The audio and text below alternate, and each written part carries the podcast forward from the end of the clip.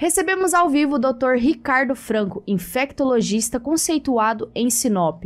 O doutor respondeu alguns questionamentos sobre a Covid-19. Doutor, eu preciso perguntar duas coisas. Eu li algumas entrevistas, o qual o senhor é, já falou a esse respeito, mas eu tenho que perguntar aqui. É, na sua opinião, como infectologista, médico renomado, que tem é, know-how nessa situação, toque de recolher e lockdown que foi aplicado em Sinop e no resto, em grande parte do Brasil, São Paulo passou por isso, um monte de situação, um monte de cidades passou por isso, resolve a situação? A gente tem visto que isso não, não tem trazido uma, uma resposta como a gente gostaria. Na prática, a gente tem visto que lockdown se provou totalmente ineficaz, né? Onde a gente percebeu que ficar isolado dentro de casa acabou que as pessoas acabaram adquirindo a doença da mesma forma. É, por conta disso, acabaram ficando é, sem procurar o auxílio para tratar as outras doenças. Então, aquela, aquela reclusão das pessoas ficarem totalmente isoladas, é, sem ter o, o, o, seu dia a dia, a gente percebe que não diminuiu a infecção e as outras doenças começaram a, a se manifestar. Né? Ou seja, a pessoa que tinha um problema de coração deixou de ir no cardiologista porque não podia sair. A pessoa que era diabético deixou de fazer o acompanhamento. E a gente começa a ver essas pessoas hoje, quando adquirem a doença, adquirem o Covid, elas acabam chegando de uma forma mais descompensada, né, e com maior risco de propensão a desenvolver um quadro grave. A questão do, da restrição de horário, né, do, do, fechamento das 23 às 5, o que eu percebo é que a gente observa que a grande parte é atingida, que é o comércio que trabalha nesse horário, é, é, é o grande penalizado a população que, que, que, geralmente usufrui desse comércio, desse, desse, desse grupo de profissionais que trabalham nesse período, é uma população que, se não tiver na rua, vai se reunir em casa, vai se reunir em outro lugar e vai acabar fazendo a disseminação da doença da mesma forma. Sabe? A gente vê que a, o setor é, de, de empresa, de comércio, ele tem que continuar gerando trabalho, as pessoas precisam trabalhar, comer. E quando a gente olha o número de pessoas que isso acarre, se, isso vai acarretar ou não influenciar no número de, de, de, pessoas infectadas lá na frente, a gente percebe que isso não, não influencia muito. O que a gente vê, o brasileiro, infelizmente, ele tem um jeitinho. Então, se as pessoas se conscientizassem de que eu tenho que ter minhas condutas de cuidado diário e a gente fizesse um modo de restrição, e aí sim, uma restrição em número de pessoas dentro do estabelecimento, 24 horas, ou seja, em qualquer estabelecimento, em qualquer ambiente, aí sim a gente teria uma taxa menor. O que a gente vê, não querendo criticar nenhum setor do comércio, mas por exemplo, a gente vê às vezes mercados lotados às 6 horas da tarde e ninguém se preocupa com a quantidade de pessoas lá dentro. Mas se um restaurante não pode funcionar depois das 23, se ele tiver o distanciamento adequado, ele não poderia? Poderia. Questionamos o doutor Ricardo Franco sobre os fechamentos da cidade, os tipos de isolamento, se realmente diminui a propagação ou não a gente tem visto que não funciona, mas assim, é, é um funciona que na prática, quando a gente vai ver depois de mortalidade geral, a gente vê que não foi bem assim. Que continua morrendo. Continua morrendo. E países que adotaram lockdown é, estritamente é, agressivo, de forma de, repressora, a gente percebe que a mortalidade foi igual, ou maior. Então, é, o que a gente tem visto hoje, é, os países que adotaram medidas de cuidado, de restrição da, no contato com as pessoas, distanciamento, é, uso de máscara, a gente tem visto isso que isso tem surtido muito mais efeito. Sabe, eu no final do ano, depois de um ano trabalhando muito, a gente optou por sair um pouco porque precisava descansar um pouco a cabeça. E eu observei muitas coisas andando pelo país e a gente vê, porque a gente já começa a ter o um senso crítico. E eu sempre falo, a gente tem que pensar fora da caixinha, né? Pensar e ter um senso crítico. É, eu vi restaurantes funcionando, eu vi shopping center funcionando. Por quê? Ah, dentro da loja eu tenho cinco atendentes, eu tenho cinco clientes. A loja tem um espaçamento que cabe cinco pessoas dentro, então cinco pessoas dentro. Não aquela aglomeração de ah, a loja, por exemplo, pensar uma loja de departamento que pode ter mil pessoas lá dentro, mas tem cinco ou seis comprando, né? Então a gente vê que esse tipo de planejamento tem que ser feito, porque isso faz a economia girar e a gente tem que lembrar que maior do que o problema do Covid é todo a sequela, todo o estrago econômico que faz. Então vai ter muita gente que vai adquirir Covid. A gente tem que entender que isso é uma reação. Nós vamos ter que conviver com essa doença. Né? Então nós temos que aprender a trabalhar os essa meios. Doença, essa doença vai fazer parte da nossa vida a partir de agora?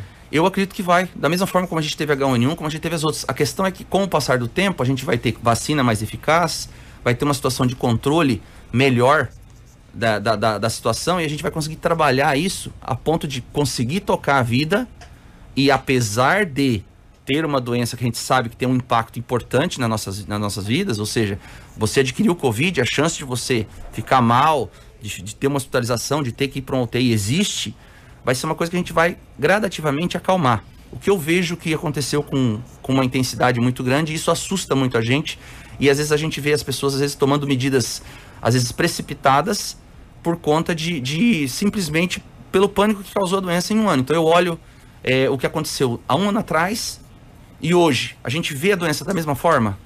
Não, a gente tem que crescer. A gente aprendeu como trabalha com a doença, como trata a doença, como evita a doença.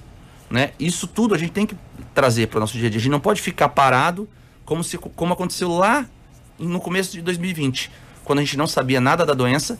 Era uma doença que tinha uma, um, uma, uma um poder de mortalidade alto, que todo mundo falava, meu Deus, vai morrer todo mundo. Né? E aí as pessoas criaram um pânico. E hoje a gente vê que se eu tomar as medidas, os cuidados necessários, eu consigo tocar minha vida. E eu coloco isso como exemplo porque eu trabalhando com um ano de Covid, né? Eu, graças a Deus, tive a felicidade de tomar a primeira dose da vacina agora, mas trabalhando um ano com Covid, todo dia, o dia todo, não peguei. Então, são cuidados que têm que ser feitos. Ah, eu tenho fator sorte, Deus pode ter me protegido também, eu também conto, conto com isso. Mas a gente tem que entender que os cuidados do dia a dia talvez sejam muito mais importantes para a gente voltar a ter uma vida normal ou próxima do normal. Eu tenho duas perguntas. Primeiro, você não virou jacaré, né, Cavacinho? Não, ainda não. Então, Pelo menos ainda não, ainda né? Não. O doutor Ricardo Franco também falou sobre o pós-Covid que tem acometido muitas pessoas em Sinop. Então, o que eu, o que eu observo e que eu vejo que talvez tenha uma coisa que a gente colocou no começo da, da nossa fala, é que assim, o Covid deixou todo mundo muito tempo isolado, sem acompanhamento médico, as doenças de base das pessoas. E aí a gente tem que lembrar que onde a gente vê o síndrome pós-Covid com maior frequência? Nos idosos, e a gente está vendo essa resposta inflamatória agora em, em casos com crianças, né? Então a gente vê que talvez, talvez, porque eu falo, qualquer afirmação de Covid hoje com 100% de certeza, a chance de você estar tá cometendo um erro grosseiro é grande, porque é uma doença nova e a gente ainda está aprendendo muito com ela. Então eu vejo que talvez, talvez é, muito do que as pessoas é, veem com a síndrome pós-Covid, e a gente tem visto muito paciente, e aí quando você olha estatisticamente os, os leitos internados, são pacientes de 60 anos para cima. São pacientes que passaram Covid às vezes de forma tranquila e depois tiveram uma lesão, e aí vem com uma pneumonia secundária, com diabetes compensado. E aí a gente questiona de novo aquela questão do, do kit Covid, né? Não dá para eu tratar todo mundo da mesma forma. Então eu tenho que considerar o que, que o paciente tem de doença de base para não criar um efeito pior. Eu tenho pacientes que, porque usaram corticoide em dose muito alta, adquiriram diabetes. Descompensaram diabetes. O tratamento seria individualizado? Individualizado. A gente pode ter um, um guia prático, como todo manual, mas você tem que olhar o paciente individualmente. Isso é importante para ter uma resposta interessante e, e eficaz. Eu acho que o que a gente mais vê a diferença é que eu não posso simplesmente, ah, tá com Covid, tá aqui seu kit, toma eu tenho que levantar se esse paciente tem algum fator de risco para alguma complicação, porque muitas vezes esse, essa síndrome pós-Covid nada mais é do que um Covid mal acompanhado, mal resolvido e que desenvolveu com sequelas. A minha avó falava, que Deus a tenha, falava antigamente: ah, filho, você pegou gripe não porque você curou mal curada a sua gripe. É mais ou menos isso. Você não. É, um exemplo, só é, poder. Grosseiramente, é, grosseiramente. Né? grosseiramente, a gente poderia falar isso, porque assim, não foi um tratamento adequado. Então, assim, eu tenho um paciente que ele melhorou do Covid, passou, mas às vezes ele fez uma lesão. Esse paciente tem que estar atento, que às vezes ele pode, depois de 20, 30 dias, por conta dessa lesão pulmonar, ou porque descompensou o seu diabetes, tudo, isso favorece, às vezes, um quadro, um novo quadro infeccioso. E assim, a gente tem que ter essa preocupação, e daí a importância de eu falar que, daquela questão de lockdown, de, de restrição, de ficar muito em casa, as pessoas têm que voltar, as sociedades têm colocado, as pessoas têm que voltar a fazer os seus acompanhamentos médicos, tudo por quê? As pessoas que têm alguma doença de base prévia, seja hipertensão, diabetes, enfim, elas têm que manter esse acompanhamento, por quê? Porque a hora que vem uma doença que a gente sabe que mexe com todo o organismo, ela pode descompensar e criar uma situação pior ainda. A Rafa tem uma pergunta, mas só para aproveitar, o medo às vezes é pior do que a doença? Eu tenho certeza que o medo é pior que a doença. O que eu mais tenho visto, os pacientes, eu tenho pacientes que descompensaram em casa tendo alta num dia antes, com exames fantásticos, de, de, de excelentes, sem alterações importantes, descompensado de mandar para mim, ó, tô saturando mal, tô, tô ruim. Chegava no hospital, olhava para mim, eu olhava para o paciente e falava: você veio fazer o que aqui, né? Porque estava ótimo. Então a gente sabe que o medo cria esse, essa ansiedade, a, a, a, o medo da doença, todo, todo, esse, todo esse, esse, esse monstro que foi criado né, da doença, e, e, a gente não, não pode culpar ninguém isso porque é uma doença nova, a gente vê muita gente morrendo, e isso qualquer pessoa que pegar a doença vai ficar com esse receio. Quem passou dela forma grave fala que realmente falou, eu vi a morte de perto. Né? E, e, a gente sabe que é uma sensação de morrer afogado no seco, eu falo, é, é aquela sensação de puxar o ar, não vem. Então, assim, isso cria um medo e quando você tem o conhecido que pegou, é aquela história, notícia boa corre lento, lento mas a notícia ruim. ela voa. Então a gente sabe que esse tipo de informação acaba criando, alastrando um medo e a gente sabe também que o grande problema do pós-Covid vão, vão ser os transtornos psiquiátricos. As pessoas estão adoecendo mentalmente. Então a gente tem que entender também que ficar trancado, tem toda uma sequência de, de adventos que às vezes vão ser muito piores que o Covid. Então, por isso que eu acho que é interessante a fala que você falou no começo da entrevista com alguns, algumas pessoas que trabalham na política, é que assim, trabalhar com responsabilidade e lembrar que a gente tem que continuar vivendo. Porque trancar em casa, ficar, isso vai trazer muito mais transtorno. A gente sabe que vai, vão morrer, infelizmente, muitas pessoas por Covid, mas talvez morram, morram mais por fome, por a, a violência. Por quê? Porque cria uma cascata de eventos em decorrência de um movimento, às vezes, que não foi bem avaliado. Daí a importância de levantamento de dados. A gente vê que a, a, a notificação do município tem melhorado os dados, eles estão procurando melhorar. Por quê? A gente vê que, é, se a gente pensar que Sinop teve um boom de Covid, e hoje nós não temos esse boom mais, graças a Deus as coisas deram uma acalmada, ainda temos casos. Quando a gente pensa em imunidade de rebanho, que é uma coisa que a gente vê muito, que é o que a gente espera com a vacina. A hora que eu vacinar aí 40%, 50% da população, a gente sabe que a doença vai fazer um boom de, de despencar o número de casos. Né? A gente, será que a gente só tem 11 mil casos no município? Ou será que a gente teve 50, 60 mil casos que não foram notificados, porque a gente sabe que 80% é assintomático, ou tiveram sintomas muito pequenos que não foram, não foram valorizados, e talvez a gente tenha já uma situação muito mais confortável do que está imaginando. Do que está imaginando. A gente está vendo hoje uma cidade que tem 150 mil habitantes, 200 mil habitantes, e aí você olha, poxa, mas menos de 10% teve Covid, então nós estamos ainda totalmente expostos. E talvez, e, e provavelmente não é isso. Provavelmente nós tivemos um número muito maior, muito maior, e aí, às vezes, nesse levantamento que a secretaria está fazendo, vai de repente aparecer um número aí que vai assustar a população, que a gente pode sair de 11 para 20, para 50, para 100, não sabemos ainda. E isso talvez crie uma situação também para a gente saber que a gente tem que continuar vivendo. Me corrija se eu estiver errado, doutor. A Organização Mundial de Saúde fala de cada, de cada um mais dois, teoricamente, que que estariam com, com Covid, se a gente fosse mais ou menos por cima, grosseiramente? É, a gente tem uma. A, a, o Covid ele tem uma taxa de transmissão que a gente chama de R0 entre 4,5 e 7 vezes. Então, a gente hoje. Então, o que, que é isso? Uma pessoa contaminada, ela transmite para quatro, até, até sete. sete pessoas. Quando a gente vê que a doença está diminuindo? Quando começa a ter menos de um. A gente fala assim, quando eu tenho R, o R0 menor que 1 por quatro semanas, eu falo a doença está indo embora. Você sabe qual é o do Sinop? Não, não, temos, não, não tem. temos isso porque assim, a gente tem os, o levantamento nosso de dados, até foi, foi motivo de uma reunião, inclusive, a semana passada na secretaria, para justamente tentar levantar esse número de uma forma mais clara, mais objetiva e mais transparente, para justamente a gente ter esse controle melhor. Por quê? Porque a gente é uma cidade polo. Então a gente tem que entender, e eu vejo, por exemplo, quando eu vejo o prefeito indo atrás de leitos para o município, não é para o município, é para nossa região. Mas por nós sermos cidade polo, a gente acaba drenando muito paciente de fora, né? E aí acaba a gente tendo restrição de leitos. Até nas unidades básicas. Até nas unidades básicas. A gente vê que a população vem de fora, às vezes, para ter atendimento. Então, a gente tem que ver esse, esse cuidado de ter os números, ter os dados. Por quê? Porque se eu tenho, por exemplo, vamos colocar um número para ficar fácil a conta. Eu tenho 50 leitos em Sinop para Covid e eu tenho 40 pacientes internados. Desses 40, eu tenho só 10 de Sinop.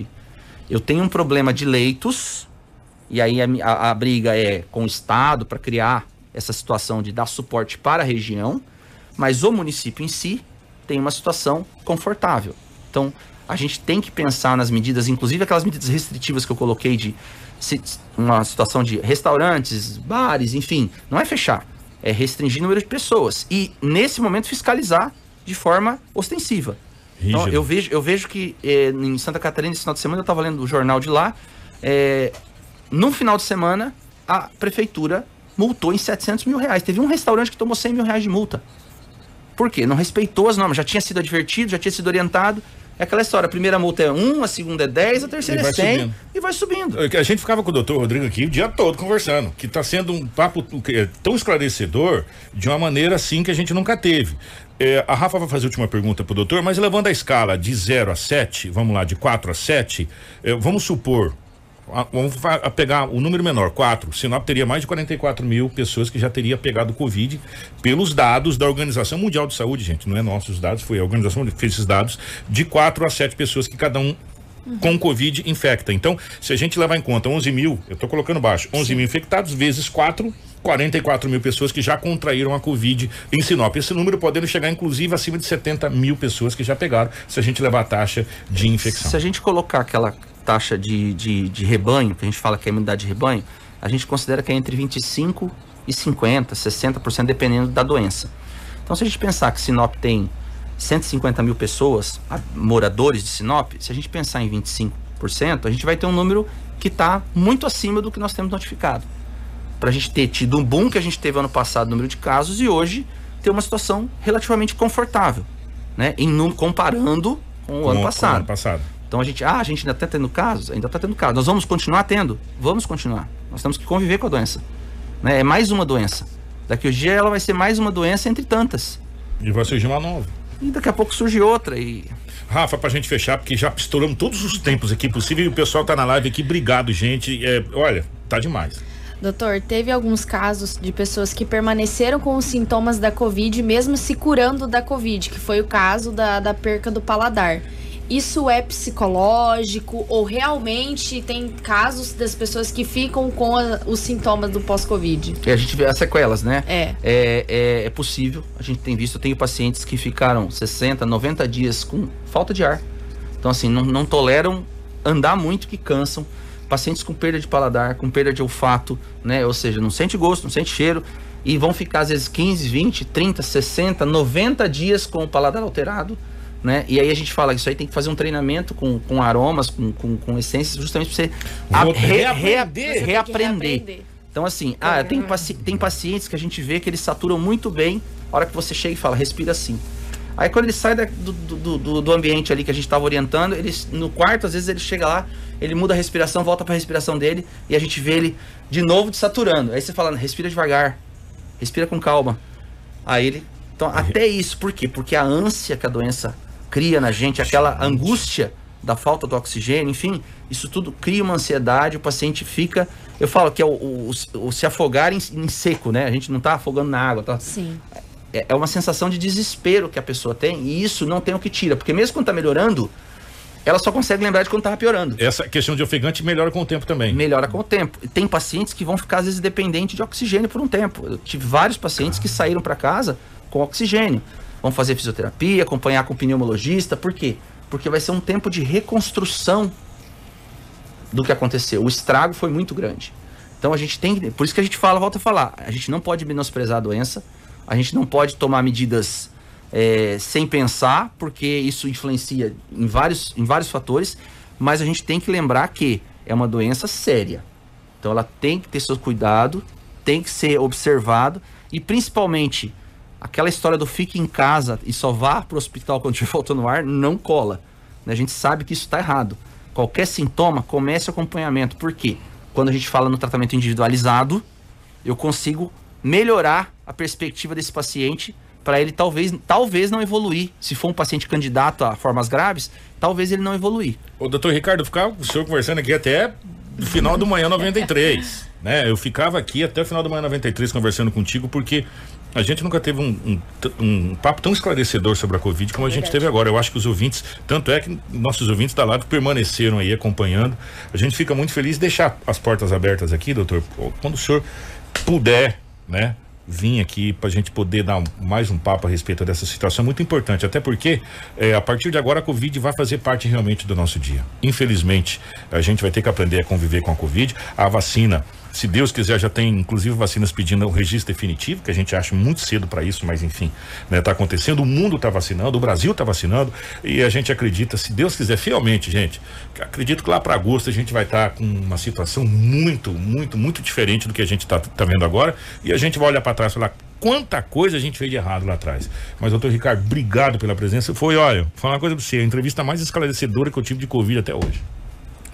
Eu agradeço a oportunidade é, e lembrar a todos os ouvintes que a doença ainda não acabou. Então nós temos que manter os cuidados, é, higienizem as mãos a todo momento. Eu acho que se tem um fundamento básico para evitar contágio, é higienizar as mãos a todo momento com água e sabão ou álcool gel. O uso da máscara é importante, manter o distanciamento. A gente não precisa ficar isolado. A gente pode tocar a vida, mas to tocar com responsabilidade, sabendo que se eu extrapolar o meu direito, eu vou infringir o direito do próximo e eu posso estar expondo ele a uma doença.